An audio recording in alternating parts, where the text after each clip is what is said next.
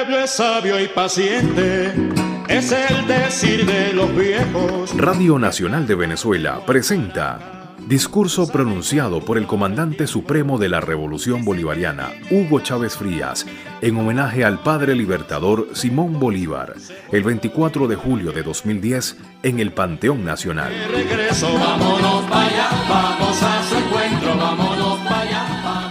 Bolívar, dignificado por las manos de nuestro pueblo, de nuestros soldados. Aquí Bolívar, su osamenta heroica Viva, viva como vivo el pueblo, ahora sí, para siempre jamás. Viva tu osamenta heroica, como viva la patria, ahora sí, para siempre. Dignificados tus huesos heroicos que galoparon con esta bandera, con esa espada, por toda esta tierra, Padre Bolívar. Te traemos de regalo tu patria liberada con bandera y un pueblo heroico que te encarna y que te vive y que te canta hoy, día de tu natalicio. No solo para colocarle a nuestro Padre la bandera de la patria nueva con ocho estrellas, cumpliendo con su decreto de angostura, la octava estrella, sino que ahora no será una bandera improvisada, como la que la burguesía colocó aquí, enclaustrada, encerrada, escondida, prisionera, como estaban prisioneros tus restos, como estaba prisionero tu pensamiento mancillado, como estaba prisionera tu patria, como estaba prisionero tu pueblo. He allí tu nuevo, tu nueva cuna, porque es como una cuna. Ya no es de plomo que te encierra es de madera, de las sabanas de Venezuela que te vieron pasar cantando, galopando, cual centauro, con el escudo labrado por manos venezolanas, con el oro de Guayana, con el oro de tu estrella, el oro liberado, la riqueza de tu pueblo, con el caballo galopando, libre como la patria de hoy. Retiro pues con mis manos de soldado, hijo de tus luchas, esta bandera que si bien es bandera de Venezuela, hecha fue en tierra extraña, hecha fue en tierra de imperios por manos extrañas. Y hoy te trajimos de regalo aquella hecha por las manos del pueblo y en esta misma tierra, liberada por tu pueblo, Padre Libertador. Día de júbilo para la patria toda y no solo para Venezuela, sino para la patria grande, para estos pueblos de nuestra América que 200 años después de iniciada la revolución de independencia por estos días, hace 200 años, hoy, igual que ayer, siguen luchando, siguen batallando por esa plena independencia y por la creación de la patria humana, de la patria grande, de la patria nueva. Me valgo de la ocasión, compatriotas todos, para reflexionar y para enmarcarnos en la perspectiva de la historia. Porque la historia, como el mismo padre Bolívar lo señalaba, es un inmenso vientre que contiene, dijo, más esperanzas que sucesos pasados. Y los acontecimientos futuros serán muy superiores a los pretéritos. Son palabras de Bolívar. Así que necesario es que hoy a 227 años del nacimiento del niño Simón Bolívar, del hombre Simón Bolívar, del padre Simón Bolívar, nos coloquemos, compatriotas de Venezuela toda, en perspectiva histórica. Miremos el camino largo, ese camino nos trajo aquí 227 años después. Y miremos hacia adelante el camino por andar, el camino en construcción, lleno de grandes posibilidades pero también lleno de grandes amenazas. Bolívar cumplía 27 años.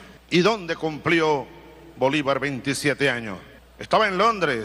Había sido enviado semanas antes en misión especial por la Junta Suprema, por el primer gobierno que se organizó en esta tierra, junto con Andrés Bello, a gestionar reconocimiento internacional en aquella capital y más allá, en otros países de la Europa Claro, era Bolívar, a pesar de su juventud, un hombre que ya había recorrido buena parte de Europa en dos ocasiones anteriores. Este fue su tercer y último viaje al llamado viejo continente. Un día como hoy, por estas horas, por estos días de su cumpleaños número 27, Simón Bolívar estaba reunido en Londres con aquel gigante que fue y que será siempre otro gran libertador nacido en esta Caracas, Francisco de Miranda.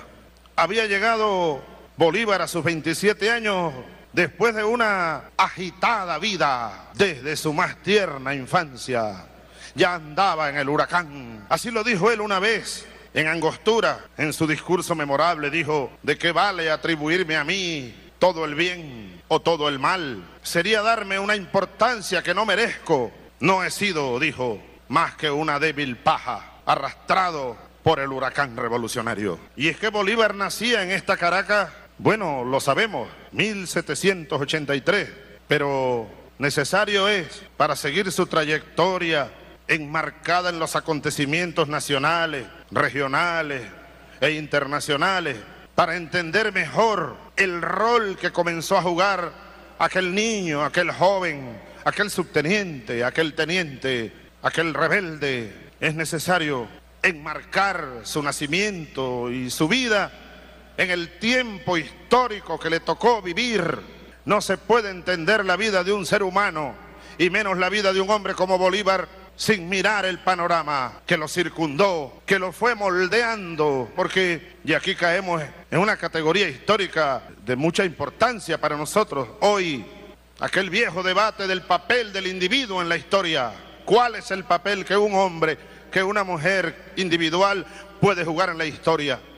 Carlos Marx abonó en ese debate y para ese debate aquella frase, sí, es verdad que los hombres hacen la historia, pero solo hasta donde la historia se los permite. Son las circunstancias, son las condiciones objetivas, son las condiciones subjetivas, políticas, sociales, económicas, ideológicas, las que van moldeando la conducta de los hombres, la conducta individual, la conducta colectiva. Es necesario que eso lo entendamos hoy más que ayer, porque estamos nosotros hoy en medio de vigorosos acontecimientos y es necesario que los interpretemos para que a conciencia juguemos el rol que nos ha tocado jugar en lo individual y en lo colectivo en esta nueva hora grandiosa de nuestro pueblo, de nuestra América.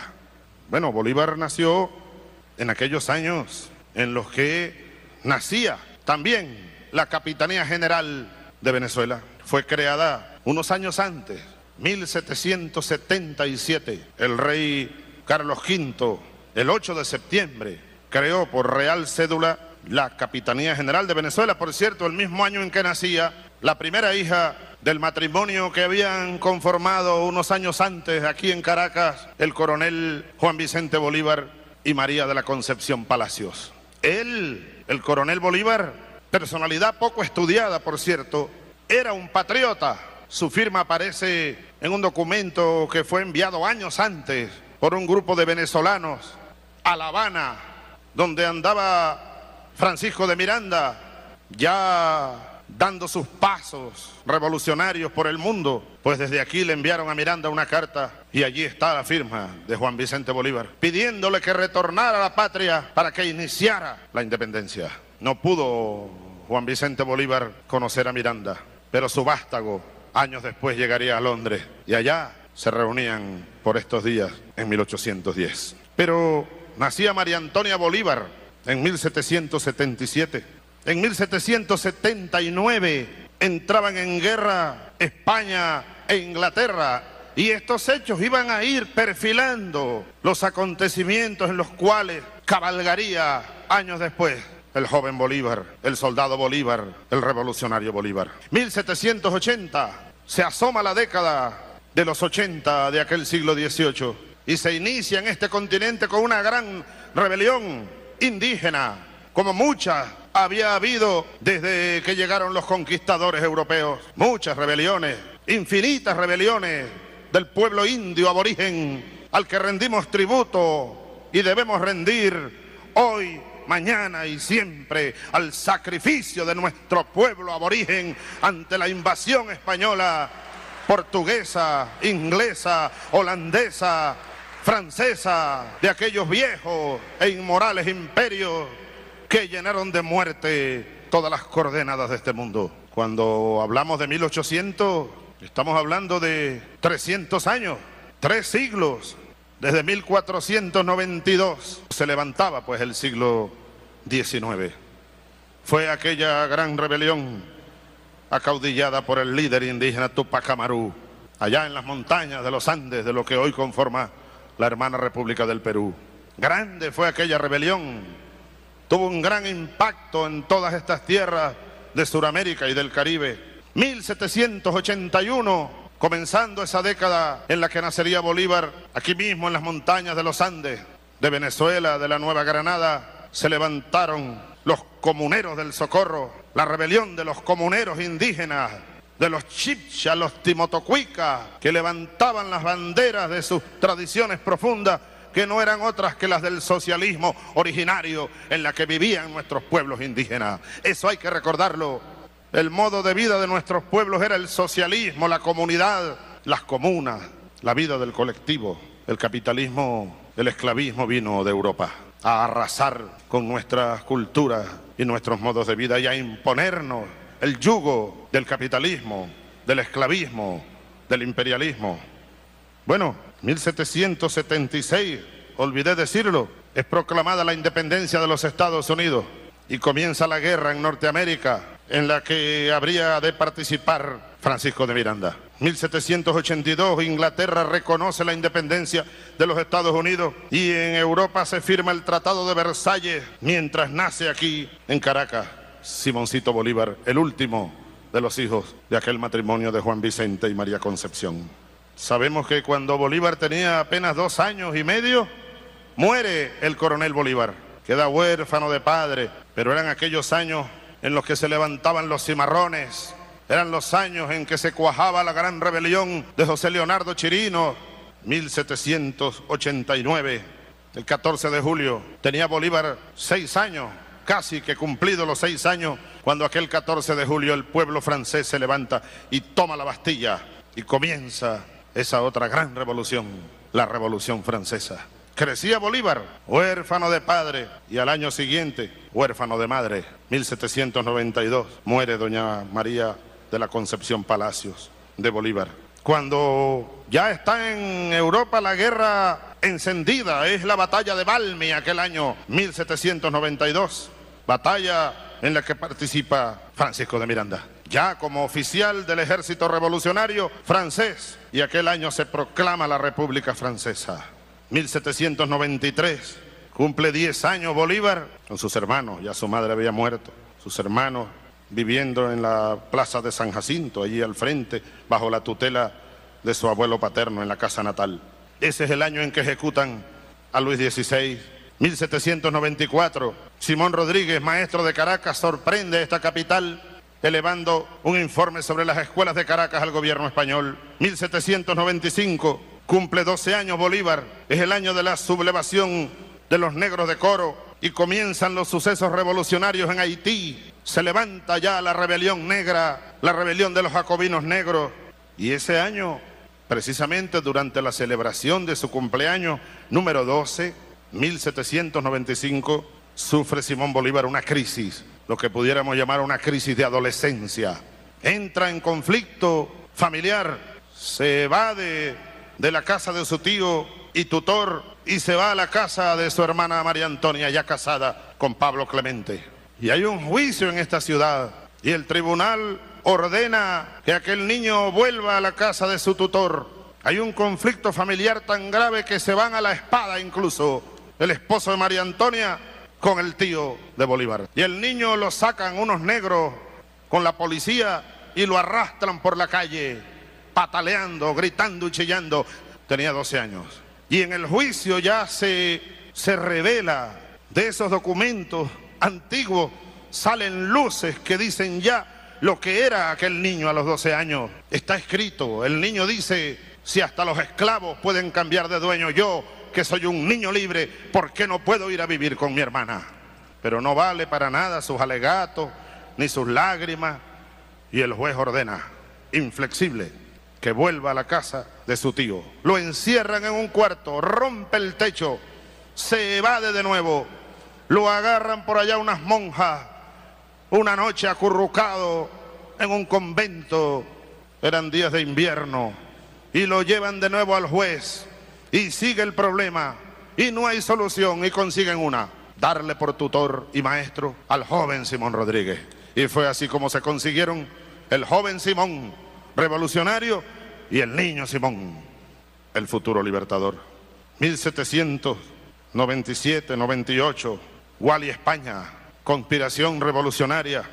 Y el maestro de Bolívar, Simón Rodríguez, comprometido con aquella conspiración, con aquella gesta revolucionaria de Wally España y se tiene que ir de Caracas, más nunca volvería el gran maestro de América, el Sócrates de Caracas, como lo llamó su alumno más aventajado. En 1798 Bolívar es ascendido a subteniente. ¿Cuántos años tenía? 15 años toma el camino militar y se gradúa de subteniente en la vieja escuela de los valles de Aragua. Por supuesto, era escuela militar del Imperio Español, una escuela donde su padre, el coronel Bolívar, había sido director. En la hoja de servicio de aquel joven subteniente de 15 años aparece la siguiente frase, valor conocido, aplicación sobresaliente. Ya comenzó a descollar en su generación ya comenzaba aquel joven a brillar con luz propia. El sabio capuchino Fray Francisco de Andújar por aquellos días establece una academia de matemática y de física en la casa de Simón. Apoyado por él, era un joven rico, para él mismo y para otros amigos, para otros jóvenes. Y se pusieron a estudiar la matemática, la filosofía, la física y la ciencia. Amanece 1799 y en enero el subteniente Simón Bolívar se embarca en el buque San Ildefonso y parte rumbo a España. Al mismo tiempo que ocurre en Francia el golpe de Estado del 18 Brumario, va navegando el San Ildefonso y Napoleón Bonaparte surge entonces. El cónsul va perfilando lo que ocurriría después con la Revolución Francesa. Pasa por Veracruz, viaja a la Ciudad de México, pasa por La Habana y llega a España, llega a Madrid en junio a casa de su tío Esteban, su tío Esteban y su tío Pedro Palacios. Y allí, durante todo el año 1800, y bajo la rectoría moral e intelectual del sabio Marqués de Ustari, se entrega aquel joven al estudio, se entrega con pasión al estudio. No fue Bolívar ningún improvisado y este es un mensaje para la juventud especialmente. Hay una carta memorable que él escribe a Santander años después y él, a pesar de, de que fue un hombre que se vistió de humildad y supo ser grande en la humildad. Sin embargo, allí reflexiona y dice, no fue poca mi educación, porque se le señalaba ya de tirano, se le señalaba como un hombre brutal y salvaje. Practicó la esgrima, fue un gran esgrimista, un gran bailarín, practicó la equitación, comenzó a frecuentar salones y tertulias y conoce por aquellos días a una joven madrileña casi de su misma edad, 17 años tenía Bolívar, María Teresa Rodríguez del Toro, con quien poco tiempo después, lo sabemos, contrae matrimonio. En 1801 se va a Bilbao, allí vive todo el 1801. 1802 se va por Francia, Bayona, París, y vaya que ocurría en la Francia entonces. Por esos días casi lo expulsan de Francia. Ya anda encendido aquel joven. Cartas memorables, aun cuando no muchas, hay de aquella época de fuertes altercados y debates y discusiones políticas en el París de aquellos días, con altos dignatarios de la iglesia, del ejército y de la sociedad parisina. El 15 de mayo el rey de España le concede permiso para casarse al subteniente Simón Bolívar. Y el 26 de mayo se casa en Madrid. Y de inmediato se vienen y llegan a La Guaira el 12 de julio 1802. No tenía 20 años todavía y se instalan allí, en esta casa que hemos recuperado ahora, la casa del vínculo. Allí vivieron los jóvenes enamorados, en esa esquina gloriosa. Asciende a teniente ese mes de diciembre y en enero de 1803 muere María Teresa. Bonaparte, cónsul vitalicio. Mientras tanto, en París. Guerra en Europa, se rompe la paz de Amiens y se va Bolívar a Europa, a una Europa encendida. Tiene 20 años y en esos 20 años, huérfano de padre, huérfano de madre y viudo. Y se va, llega a Madrid, en mayo va de nuevo a París, presencia la coronación de Napoleón como emperador de Francia. Haití al mismo tiempo proclama la independencia de Francia. Poco después, Napoleón es coronado por el Papa en Notre Dame. Emperador Napoleón I, España le declara de nuevo la guerra a Inglaterra y por ahí anda Bolívar, en París, en tertulias, en salones. Conoce hermosas mujeres, sabios como Humboldt, Bonpland, líderes políticos, líderes militares. En abril se va a España en 1805, se consigue de nuevo con Simón Rodríguez, ya un poco más maduro y cuajado en el conocimiento de lo que ocurría en Europa, estudioso profundo de la filosofía, de la ciencia, perfilando su pensamiento socialista. Comenzaba el siglo XIX y es así como llega y pasa por Milán y ve de nuevo a Napoleón, ahora coronándose rey de Italia, batalla de Trafalgar, batalla de Austerlitz, y así llega aquel 15 de agosto a Roma. Era 1805. Recién había cumplido 22 años y es el día del juramento. Juro por el Dios de mis padres, juro por ellos, juro por mi honor y juro por mi patria, que no daré descanso a mi brazo ni reposo a mi alma hasta que hayamos roto las cadenas que oprimen a nuestra patria por voluntad del poder español. 22 años. Aquel joven porque nunca dejó de ser joven Bolívar y nunca dejará de serlo. Por tanto, cumplió su juramento, no daré descanso a mi brazo, no daré reposo a mi alma. 1805. A los pocos meses se despedía de los salones, de los amores, de la vida en sociedad, de las tertulias, de París, de Madrid, de Roma. Se embarcó y se vino. Y allá fue a los valles de Aragua, San Mateo, a buscar a sus jóvenes amigos de pensamiento rebelde, José Félix Rivas, su hermano Juan Vicente, que compartía sus ideas desde niño, desde joven. Y precisamente cuando Bolívar cumplió 26 años, es decir, el 24 de julio de 1809, se prendió un lío en Caracas. José Félix Rivas es uno de los interrogados por un tribunal que abrió una averiguación sobre una conspiración de jóvenes en Caracas. Y José Félix Rivas en su declaración, negando por supuesto, como todo buen conspirador, negando la conspiración, dice, no, yo fui a la casa de Simón Bolívar, fue a la fiesta de su cumpleaños. Ahí no había nada sino una fiesta de cumpleaños. Todo indica que el cumpleaños de Bolívar era tomado por aquellos jóvenes como razón, como excusa para las reuniones, o para al menos una reunión más, para acelerar los planes conspirativos que andaban ya por, toda esta, por todo este valle, por toda esta sierra, por todas estas costas, desde 1808, 1809, hasta que reventó la revolución del 19 de abril de 1810. Hago esta revisión histórica, como dije hace un rato, compatriotas, para enmarcar la vida de este hombre, nuestro libertador, nuestro padre. Grandes acontecimientos. Y como dijo algún sabio, la historia desata la ola. Nosotros debemos tratar de cabalgar la ola de los acontecimientos. No somos nosotros los que planificamos las revoluciones. Nadie planifica revoluciones. Las revoluciones son como un volcán, como lo dice el gran Víctor Hugo. 500 años se fue preparando la nube, se fue cargando la nube. 300 años se van cargando las nubes y luego viene inevitable la tormenta el rayo, el trueno, el relámpago. Y aquí nosotros y nuestro tiempo histórico, aquí nosotros y nuestro compromiso. Fue Bolívar y su tiempo además testigo en medio de tales avatares de grandes revoluciones, la independencia de los Estados Unidos, la revolución industrial, por ahí por el año que nacía Bolívar, o un poco antes, un año antes, James Watt inventaba la máquina del vapor y de allí se desató la revolución industrial. Comenzaba a nacer el capitalismo. Iba quedando atrás el régimen feudal.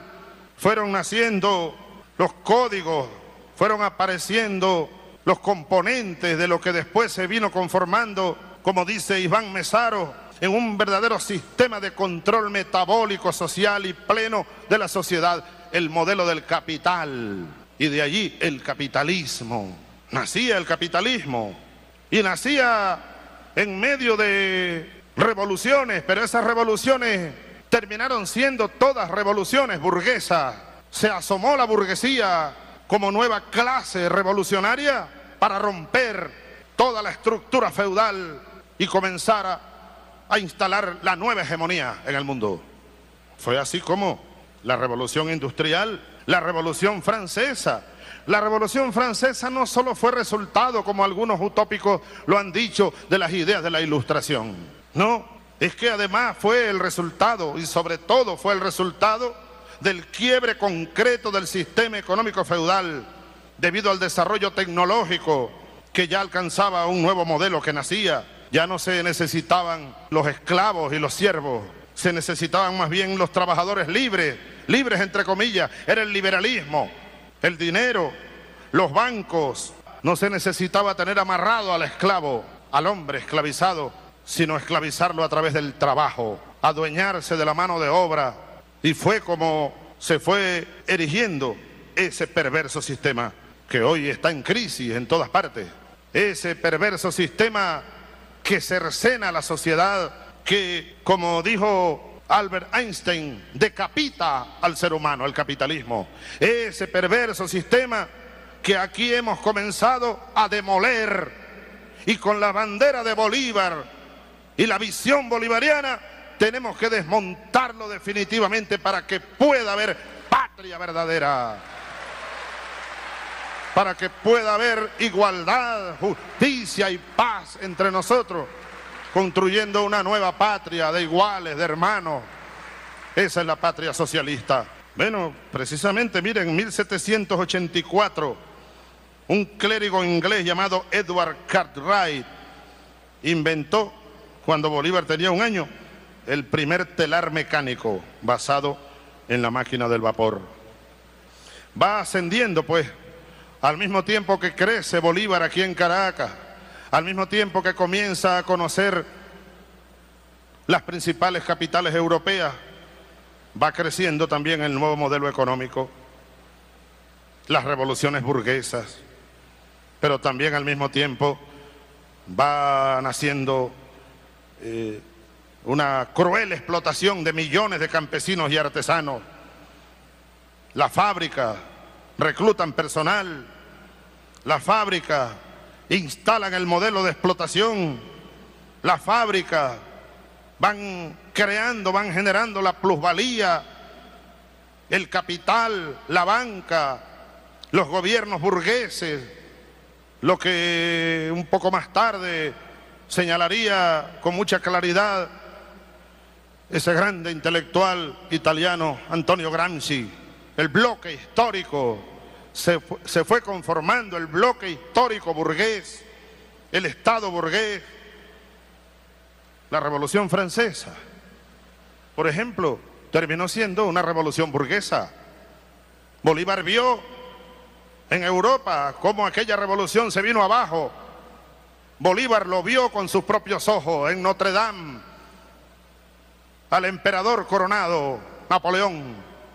¿Y dónde quedó atrás la libertad, la igualdad, la fraternidad? Por eso es que él jura allá en Roma, este viejo mundo dice ha dado para todo, menos para la causa de la humanidad.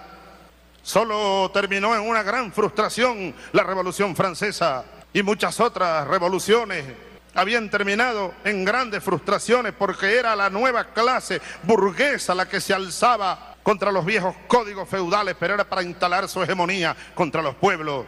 Y Bolívar se dio cuenta, con su clara visión, con su clara inteligencia, lo percibió temprano. Bolívar fue precursor de muchas cosas, no solo del antiimperialismo. Nosotros podemos decir con suficientes razones que Bolívar fue el primer gran precursor de la revolución socialista en el mundo. No hay ninguna duda. En el juramento de Roma, con apenas 22 años lo dice, 1805, este viejo mundo ha dado para todo, menos para la causa de la humanidad. Y después termina diciendo, en una expresión que refleja mucho sus estudios matemáticos de, esos años, andaba estudiando mucho, andaba estudiando historia, filosofía, matemática, ciencia. Ese juramento es memorable, es sabio, es profundo y sobre todo si consideramos que acababa de cumplir 22 años. Y es cuando dice Bolívar, el despeje de la misteriosa incógnita del hombre en libertad habrá de ocurrir en el nuevo mundo. El despeje de la misteriosa incógnita. ¿Cómo es que el hombre puede vivir en libertad? Y aquí yo creo que Bolívar no se equivocó. 200 años después se está demostrando que el despeje de la misteriosa incógnita tendrá lugar aquí en el nuevo mundo, aquí en el mundo nuevo, en nuestra América. El hombre en libertad, el ser humano en libertad. ¿Cómo Bolívar desarrolló su pensamiento? Lo sabemos. En Angostura lo dice. En una poderosísima eh, demostración o evidencia de su pensamiento socialista.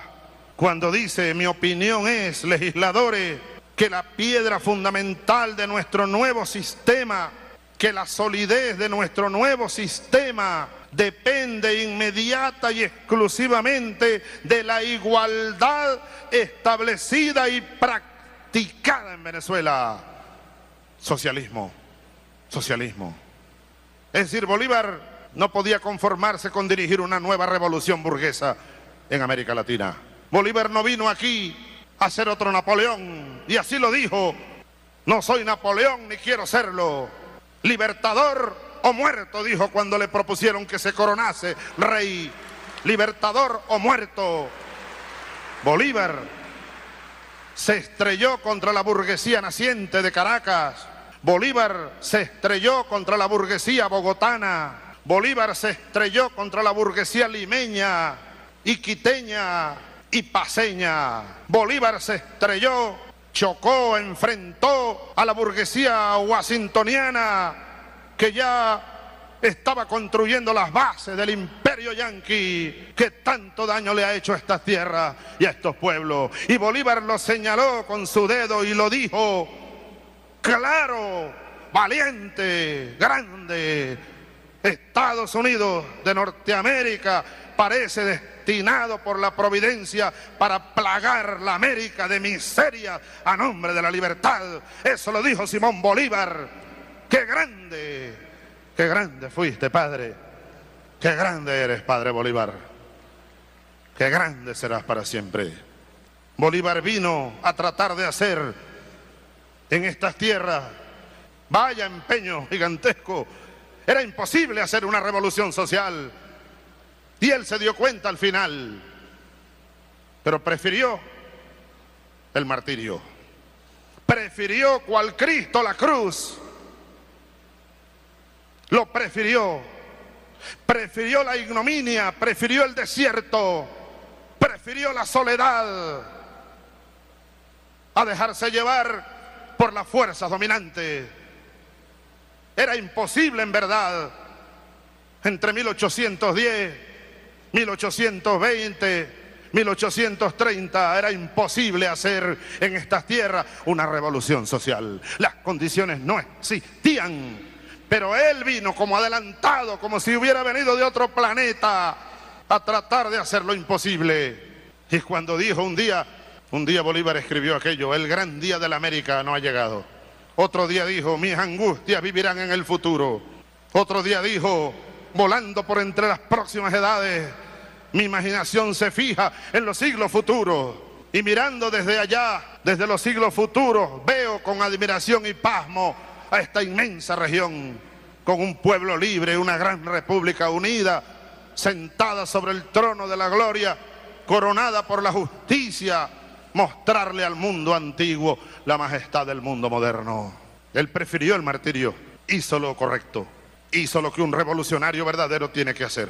Hizo como Cristo, montar su cruz al hombro y caminar al Calvario. Solo que eso fue siembra, siembra profunda. Él mismo se sembró como semilla. Casi no había quien sembrara. Casi no había semilla para sembrar. Pudiéramos decir hoy que Él se convirtió en su propio sembrador y él se convirtió en su propia semilla. Ahí está la semilla que hoy ha brotado por los campos 200 años después. Ahí está la semilla que se volvió pueblo. Y hoy, compatriotas, a pesar de las dificultades, a pesar de las grandes amenazas que sobre nosotros se ciernen, aquí estamos, dando la lucha que Bolívar nos dejó pendiente. Y yo hago un llamado a todos a que sigamos el ejemplo de Bolívar. Hoy, a pesar de nuestra falla, a pesar de nuestra parte impura, intentemos ser grandes como Bolívar. Sea cual sea, repito, las circunstancias que nos corresponda enfrentar. Estemos a la altura del gigante. Nosotros somos hijos de gigantes y de gigantas. Y estamos obligados a ser también gigantes sobre esta tierra heroica. Gigantes y gigantas. Grande. Y no, no quiero terminar sin leer este párrafo final de ese luminoso ensayo del gran uruguayo que fue José Enrique Rodó, dedicado a Bolívar en mil cantos, mil poemas como el del niño recitando a Neruda, mil cantos como el de Montesano cantando con Ali Primera, mil cantos con mil arpas, con un millón de arpas te cantamos, con un millón de cuatro, de violines, de cornetas y de clarines. Te cantamos hoy en tu cumpleaños, Padre. Y termino con Rodó. Cuando diez siglos hayan pasado, cuando la página de una legendaria antigüedad se extienda desde el Anáhuac hasta el Plata, allí donde hoy campea la naturaleza o cría sus raíces la civilización, cuando cien generaciones humanas hayan mezclado en la masa de la tierra el polvo de sus huesos con el polvo de los bosques, mil veces deshojados, y de las ciudades veinte veces reconstruidas, y hagan reverberar en la memoria de hombres que nos espantarían por extraños si los alcanzáramos a prefigurar, miríadas de hombres o de nombres gloriosos en virtud de empresas, hazañas y victorias de que no podamos formar imagen, todavía entonces cuando mil generaciones hayan pasado.